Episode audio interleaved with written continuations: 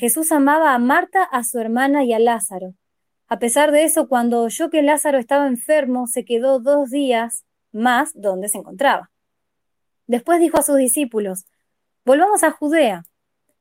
Rabí, objetaron ellos, hace muy poco los judíos intentaron apedrearte y todavía quieres volver allá. Y Jesús les dice, ¿no? ¿Acaso el día no tiene doce horas? respondió Jesús. El que anda de día no tropieza, porque tiene la luz de este mundo. Pero el que anda de noche sí tropieza, porque no tiene luz.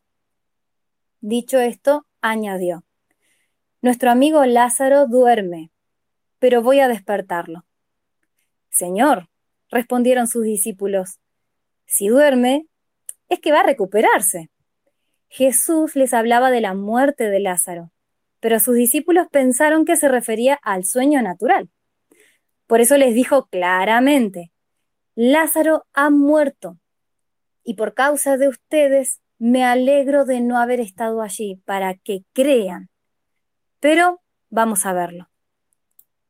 Mirá lo que dijo Jesús, ¿no? Hasta acá la palabra. Hasta el versículo 15 para los que quieran anotar. Juan 11, del 1 al 15 los versículos. Jesús les dijo, Lázaro ha muerto y por causa de ustedes me alegro de no haber estado allí, para que crean. Pero vamos a verlo. Después nos dice que Jesús lloró cuando se enteró que murió. Era su amigo. Ahí Marta lo dijo. Lázaro, tu amigo querido. Y acá la Biblia nos dice que Jesús los amaba, eran sus amigos. Jesús tuvo amigos, y entre ellos estaban Lázaro, Marta y María. Él los amaba. Y uno no, como que uno no entiende, ¿no? Con nuestra mente humana, no entiende cómo si Jesús amaba a Lázaro, dejó que pase el tiempo sabiendo que estaba enfermo. Cualquiera pudo haber dejado lo que estaba haciendo y se iba a sanarlo. Pero no. Jesús sabía lo que estaba pasando. ¿Y sabes qué? Jesús sabe lo que vos estás pasando ahora. Primero recuerda que Él te ama. Por eso entregó su vida por vos. Él te ama a vos, me ama a mí. No olvides que Él te ama. Pase lo que pase, situación que te toque pasar, no olvides que Él te ama que te pasen cosas que, que no son agradables, no significa que Él te dejó de amar. No, Jesús no nos deja de amar. Él nos ama, por eso entregó su vida. Dios nos ama, por eso entregó a su Hijo.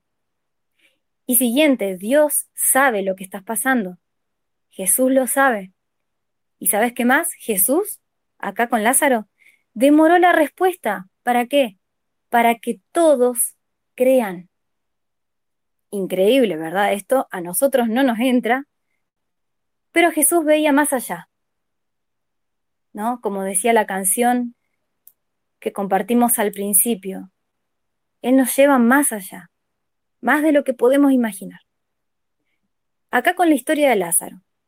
Ahora déjame recordarte esta otra situación que fue la que le tocó vivir a Moisés con el pueblo de Israel, el pueblo de Dios, que estaban como esclavos en Egipto por muchos años, hasta que Dios llamó a Moisés para que vaya a sacar a su pueblo de la esclavitud, ¿verdad?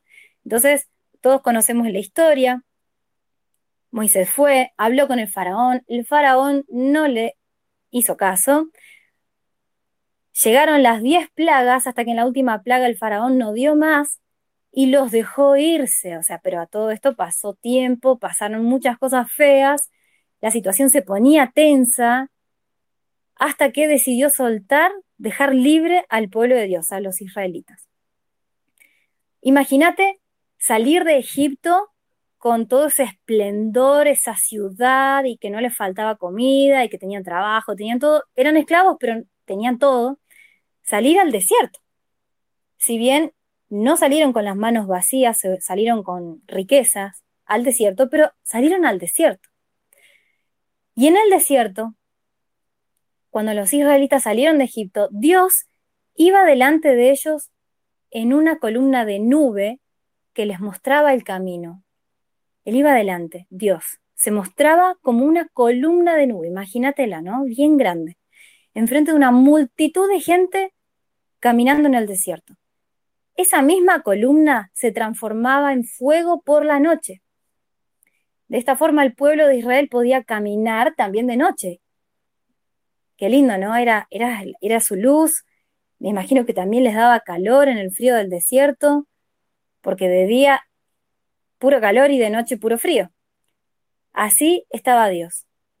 Nube de día, fuego de noche, hasta alejarse lo máximo posible de Egipto. Mirá lo que dice el libro de Éxodo, capítulo 13, versículo 22.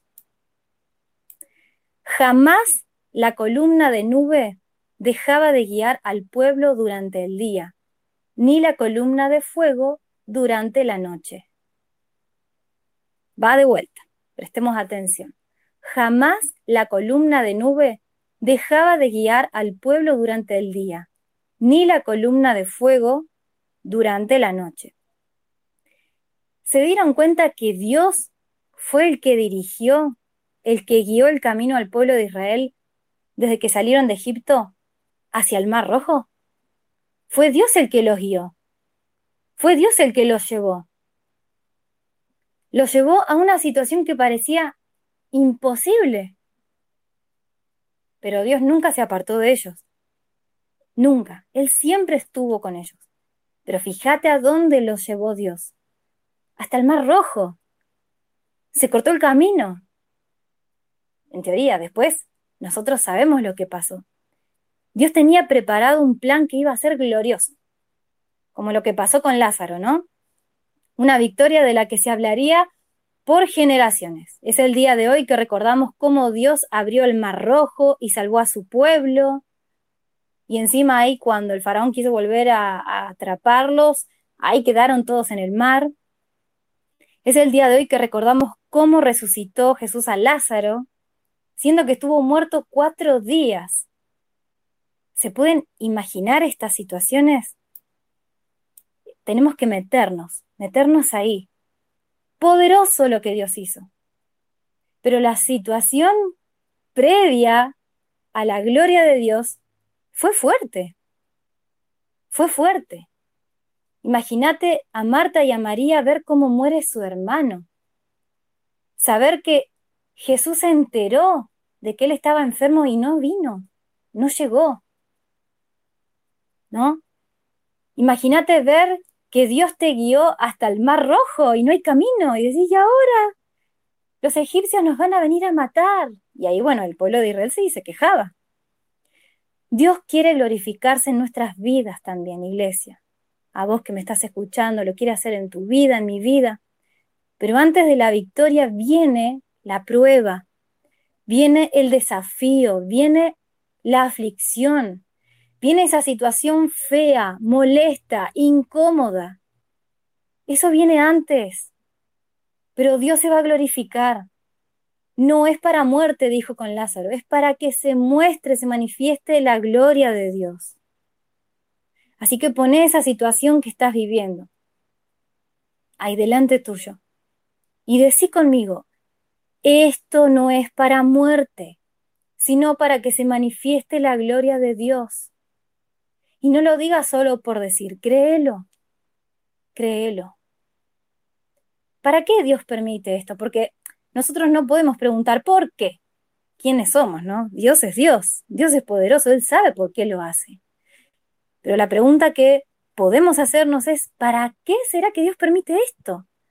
¿Para qué será que me toca pasar por esta prueba, por esta situación tan fea que me pone mal, que me, me desalienta, me desanima, me, hasta me enferma? Dios no quiere que nos, Él no quiere que nos enfermemos, ¿no? Es porque uno empieza a amargarse y bueno, el sistema inmunológico cae, entran las enfermedades, el malestar. Podemos no llegar a esa instancia. Pero ¿para qué Dios permite estas situaciones? Él no quiere vernos mal, pero lo permite. ¿Para qué? Para que los que nos rodean crean al ver el poder de Dios en nuestras vidas. Y ahí también nuestra fe es fortalecida. Quizás muchos no crean o le busquen una respuesta lógica, humana, por así decirlo, a, la respuesta de Dios en nuestras vidas, pero nosotros sabemos que es Dios el que está actuando. Nosotros creemos que Dios está con nosotros y que lo que pase fue porque Dios se hizo presente. Por eso en todo lo que hagamos, démosle la gloria a Dios. Todo lo que vivamos, que la gloria siempre sea para Dios. No es por nosotros, es por su amor. Él nos ama, nos ama, pero como Padre bueno y perfecto, quiere que crezcamos y que subamos niveles. Pero para subir esos niveles, para crecer, se pasan momentos de dolor, momentos incómodos. Entonces Dios quiere mostrarse con poder en tu vida. Hoy, no el mes que viene, hoy, esta semana, no sé qué te toca vivir, no sé qué te espera, no sé qué es lo que pasa en tu casa, no sé qué es lo que pasa con tu cónyuge, no sé qué es lo que pasa con tus hijos, con tu economía, con tu salud, no lo sé, pero Dios sí lo sabe. No olvides que Él te ama y sabe lo que estás pasando. Ahora es la pregunta, ¿qué hago yo? De nuevo preguntémonos, ¿qué ve Dios? ¿Y qué veo yo? ¿Qué estoy viendo? Acá nuestra visión requiere fe sí o sí. Sí o sí necesitamos fe. Y te recuerdo lo que es la fe, para que lo marques en tu Biblia, ahí en tu aplicación de la Biblia. En el libro de Hebreos, capítulo 11, versículo 1, dice, aclaro que voy variando algunas versiones por si no coincide exactamente con la que ustedes tienen, ¿no? Hebreos 1 dice, tener fe es tener la plena seguridad de recibir lo que se espera es estar convencidos de la realidad de cosas que no vemos. Siempre tenemos, recordamos el, ¿cómo es? La, la, versión que dice que la fe es la certeza de lo que se espera, la convicción de lo que no se ve. A veces quizá de tanto decirlo nos olvidamos su significado. Si lo leemos de otra manera, Tener fe es tener la plena seguridad, estás seguro, nadie te mueve de ahí, de recibir lo que se espera. Es estar convencidos de la realidad de cosas que no vemos. O sea, no lo vemos, pero es una realidad. De eso se trata la fe. En la palabra profética hay una parte que el apóstol dice, nuestro futuro en esta nueva década está determinado por ti. Por ti se refiere a Dios. Tu futuro en este tiempo está determinado por Dios. Ya está. Está diseñado. Está preparado. Como dice su palabra, Dios preparó buenas obras de antemano para que anduviésemos en ellas. ¿Estoy pudiendo ver lo que Dios ve? Preguntémonos eso. ¿Estoy viendo esto? Puede que no entendamos la situación por la que estamos pasando ahora mismo, pero no nos hace falta comprenderla. Solo necesitamos confiar en Dios y seguir adelante. Él tiene planes gloriosos para tu vida, por eso te llamó. Te llamó, te eligió, te limpió, te perdonó, para que sea en vano. No, no. Por eso, ¿qué actitud tenemos frente a las aflicciones? ¿Enseguida nos quejamos con Dios? No.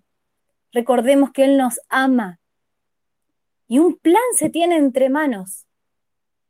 Recordá que la aflicción, la situación que hoy puedas estar viviendo, creas y le digas que no es para muerte, es para que se manifieste la gloria de Dios. Háblale a esa situación, como cantamos la, de la canción Profetizar, ¿no?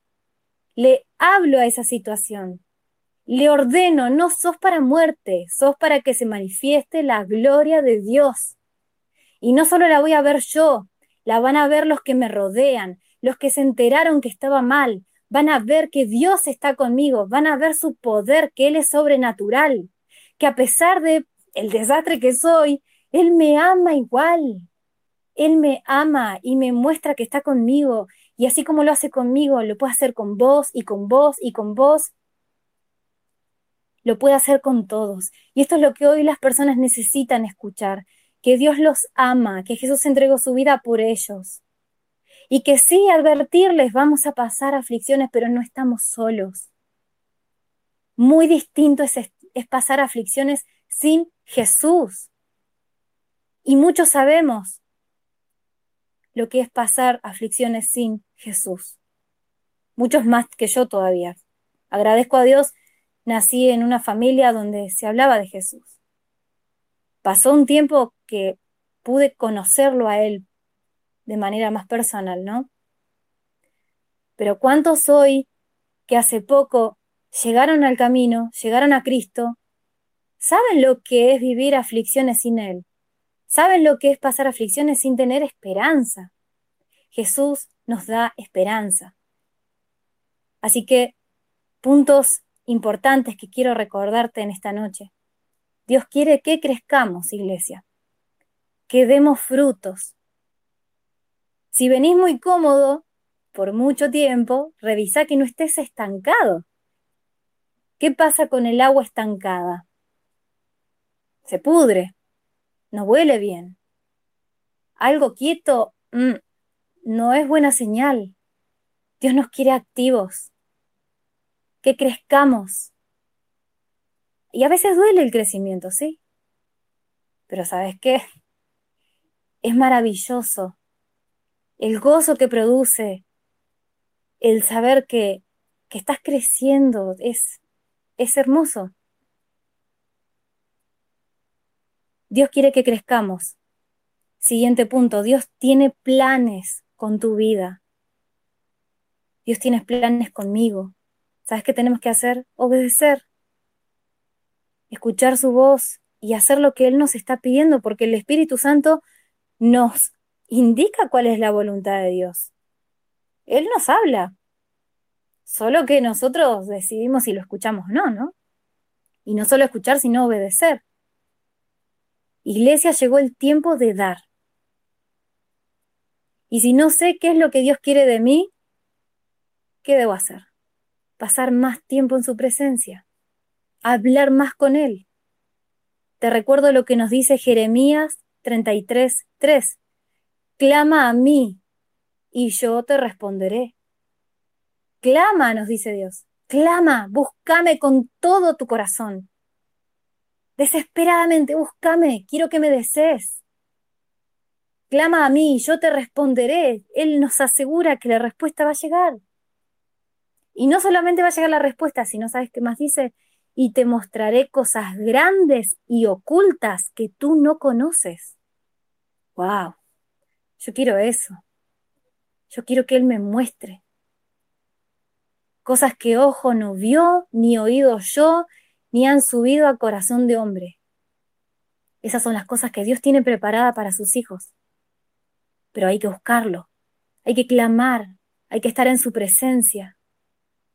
Así que Dios quiere que crezcamos, Él tiene planes con nosotros, seamos obedientes a lo que Él nos pide, Siguiente, cuando lleguen las aflicciones, confiemos en Jesús. Pongamos nuestra mirada en Él. Recordá, aflicciones van a aparecer. Claro que nos gustaría vivir de bendición en bendición todo el tiempo. Claro que nos gustaría llegar a la meta o aprobar una prueba, digamos, y disfrutar un largo tiempo de esa bendición. Vamos a disfrutar en el cielo eternamente, ahí para siempre. Pero en la tierra no, no todo dura mucho. Llegan las aflicciones. Claro que hay bendición, por supuesto que sí, Dios es bueno. Él nos bendice, Él, Él llena nuestra vida, nos da gozo, nos da alegría, Él conoce los deseos de nuestro corazón y también nos los da. Pero bueno, Muchas veces somos insaciables, ¿no? Queremos más, más, más. Y cuando llegan las aflicciones, es como que de vuelta una cachetada de la vida. Ahí, confía en Jesús. Si Él se mostró fiel en el pasado, lo seguirá haciendo. Lo hizo todo el tiempo, lo va a seguir haciendo. Otro punto.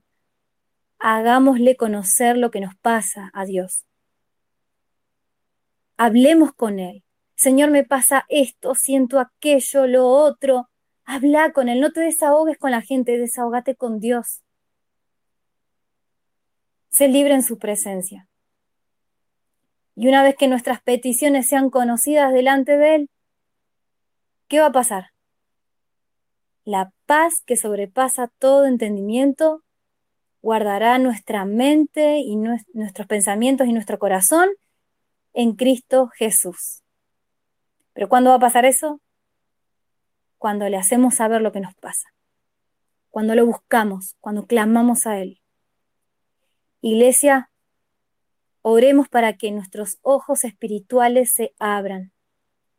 Y yo agradezco a Dios el último tiempo que pude compartir con mi pastor Diego, una charla que pudimos tener juntos, esas charlas que no te las olvidas más, y más sabiendo que fue la última, ¿no? Bueno, ¿cómo nos despedimos de esa charla? Él me dijo, pedile a Dios que abra tus ojos. Me recordó a Eliseo, a Elías con Eliseo, no, perdón, Eliseo con su criado, cuando Eliseo le pidió a Dios que le abra los ojos al criado y vea a todos los que estaban de su lado, que era el ejército de Dios. Poderoso. Que Dios abra tus ojos espirituales en este día. Y te invito para finalizar la palabra, orar como oró Pablo. Esto está en el libro de Efesios, capítulo 1, versículos 17 y 18. Mira esta oración. La hago por vos, la hago por mí. Ruego que Dios, el Padre glorioso de nuestro Señor Jesucristo, les dé el Espíritu. Habla del Espíritu Santo. Fuente de sabiduría, quien les revelará la verdad de Dios para que la entiendan y lleguen a conocerlo mejor Pido que Dios les abra la mente para que vean y sepan lo que Él tiene preparado para la gente que ha llamado. Entonces podrán participar de las ricas y abundantes bendiciones que Él ha prometido a su pueblo santo. A su pueblo, pueblo santo, pueblo que se aparta para Él, pueblo que lo busca, Pueblo que lo tiene a Dios primero, pueblo santo, aclara acá Pablo, pueblo santo. ¿Vos sos pueblo de Dios? Yo soy pueblo de Dios, pero debo ser santa, apartarme para Él, apartarme, apartarme de lo que el mundo me está ofreciendo constantemente, apartarme del pensamiento del mundo, de los deseos de la carne, apartarme de eso. Voy a tener, voy a caer, claro que sí, pero ahí está el Espíritu Santo levantándonos, ayudándonos, haciéndose fuerte nuestra debilidad.